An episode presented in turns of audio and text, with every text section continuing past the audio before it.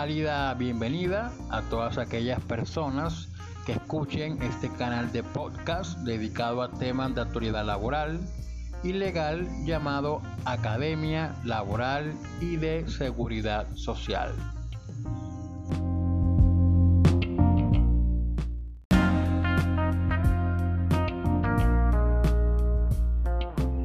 En este nuevo episodio del canal de podcast tocaremos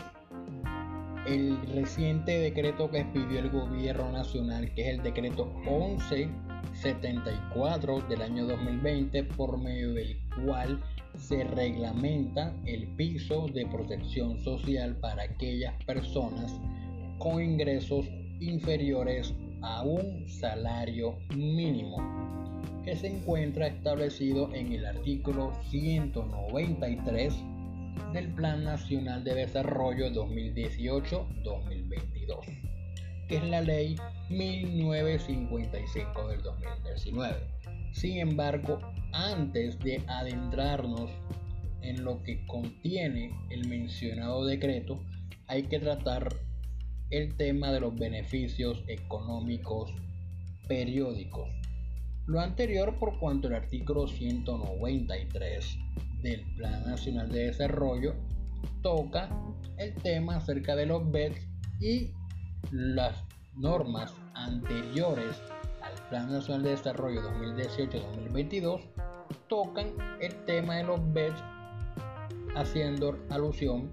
o relación a aquellas personas que devenguen durante el mes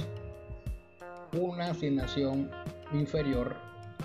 salario mínimo legal mensual vigente.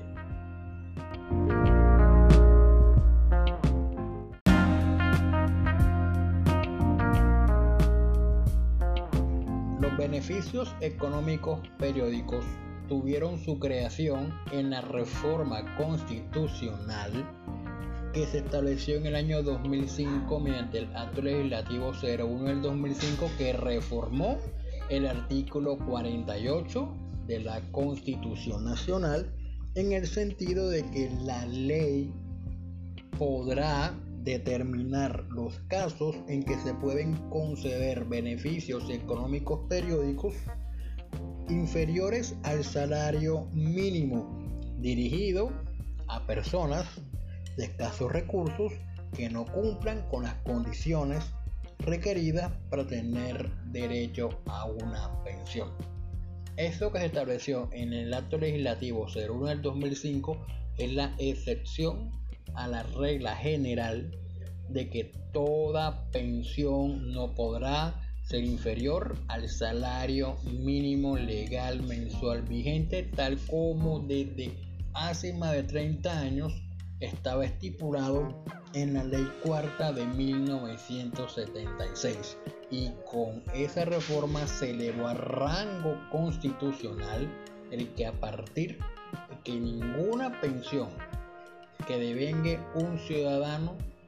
podrá ser inferior al salario mínimo legal mensual vigente para la época en que se le reconozca la pensión a la persona.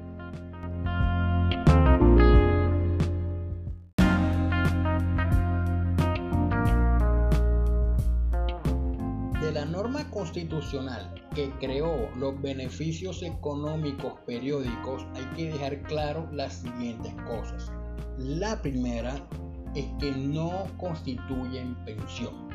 Son beneficios económicos especiales que otorga el Sistema General de Seguridad Social en Pensiones. La segunda cosa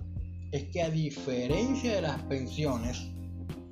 estos beneficios pueden ser inferiores al salario mínimo legal mensual vigente. Reiteramos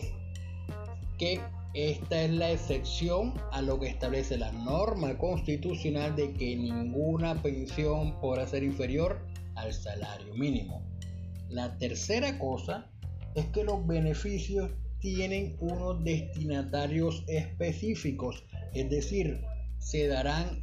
única y exclusivamente a aquellas personas de escasos recursos.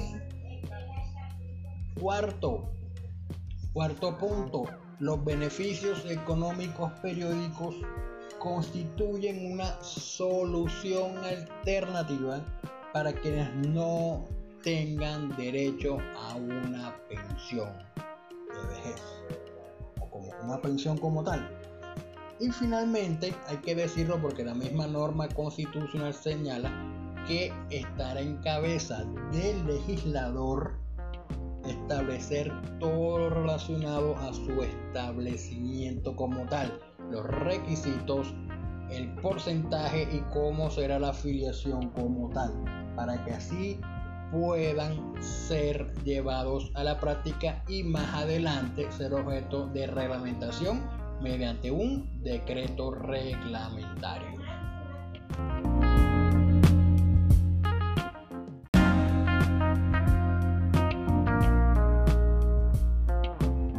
Partir de la norma constitucional hay que decir algo, el legislador ha hecho la tarea,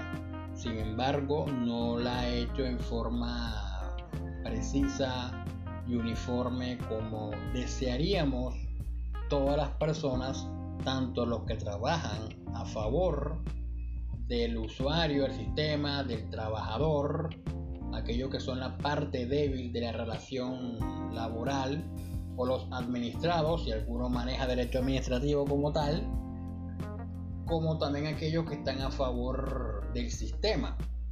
Por cuanto, a, partir de la norma constitucional, esta se tocó el tema mediante tres planes nacionales de desarrollo. La primera ocasión fue a través de la ley 1151 del 2007, que es el Plan Nacional de Desarrollo 2006-2010, en el medio del cual se hizo referencia a los beneficios económicos periódicos cuando se ordenó al gobierno nacional liquidar a Cajanal, Capricorn y al Instituto de Seguros Sociales para dar plazo, perdón, para dar paso a, creación de colpensiones en el cual la misma ley en el artículo 155 señaló que tendría la administración de los beneficios económicos periódicos. De igual manera, Después, posteriormente, en el siguiente Plan Nacional de Desarrollo, que fue la Ley 1450 del 2011, se volvió a tocar el tema, esta vez en dos artículos, uno que está vigente y el otro está derogado. Sin embargo, vamos a hacer alusión al mismo, por cuanto fue una reglamentación antes de la derogatoria de la nueva ley del año 2019. Pues bien, el artículo 164, el que está vigente, señala un derecho a un subsidio de solidaridad pensional a aquellas personas que dejen de ser madres comunitarias, que no tengan derecho a la pensión ni tampoco sean beneficiarias del programa de asignación de beneficios económicos periódicos del régimen subsidiado en pensiones. Y el otro artículo es el 171 que reiteramos está derogado por la ley 1955 del 2019, el cual en su momento establecía reglas para la afiliación a la seguridad social de los trabajadores y trabajadores dependientes que se encuentren vinculados laboralmente por periodos inferiores a un mes lo que el código sustantivo del trabajo llama este, contratos accidentales o por días. Dentro, de la, dentro del artículo 171, hoy derogado, vuelvo a insisto, para evitar cualquier confusión al respecto, se señalaba algo relacionado con la afiliación al sistema de los beneficios económicos periódicos, para la cual el empleado y el empleador deberían cotizar a este sistema. La misma norma faculta al gobierno para reglamentar las condiciones, bien otorgaba la facultad del gobierno para reglamentar las condiciones para el traslado y reconocimiento entre el sistema de beneficios económicos periódicos y el sistema general de pensiones. En la misma norma se señalaba que los beneficios económicos periódicos constituyen un programa de régimen subsidiado en pensiones, el cual podían acceder sectores que no tenían derecho a la pensión y el cual debían cotizar los empleadores y trabajadores cuando el vínculo laboral se estableciera por periodos inferiores a un mes o por días. Ahora, después del, de ese Plan Nacional de Desarrollo, que es la Ley 1450 del 2011, pasamos al tercer Plan Nacional de Desarrollo, donde se tocó el tema de los BEPS, en este caso es la Ley 1753 del 2015, el cual en su artículo 79 dispuso que se otorgaban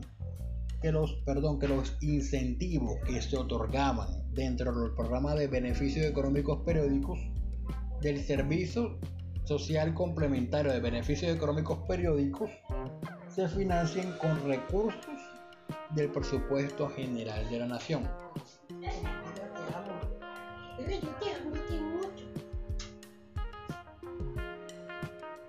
Y también se dieron reglas sobre cómo financiar los seguros de los ahorradores vinculados a los beneficios económicos periódicos.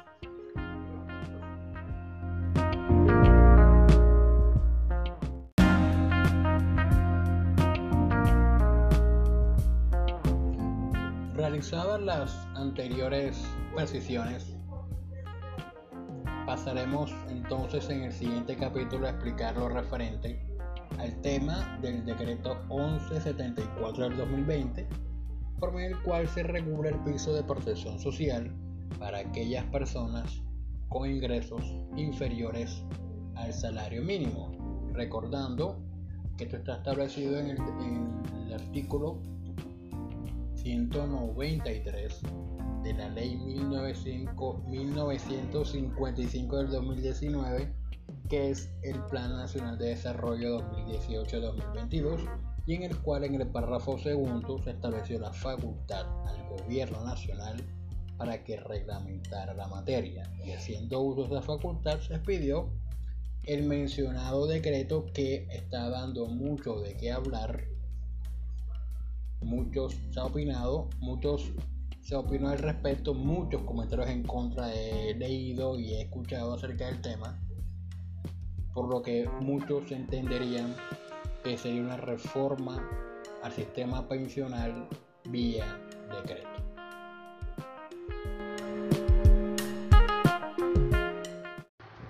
Y para dar por finalizado este nuevo episodio, una sencilla y amable recomendación y es que ingresen a la página de internet osadiajurídica.com, que es una revista que aparte de estar empezando contiene diversos artículos de actualidad lleno de conocimiento del derecho, escritos de una forma divertida y jocosa para el lector que los vaya a visitar y así puedan compartírselos a diversos amigos. Muchas gracias.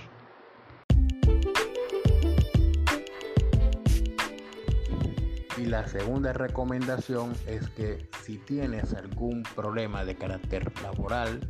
pensional, de salud, riesgos laborales o algo que amerite la presentación de una acción de tutela, puedes llamar a este servidor, el cual tiene un sólido conocimiento en el área en la cual te he estado mencionando y te brindaremos la mejor solución a tu inconveniente.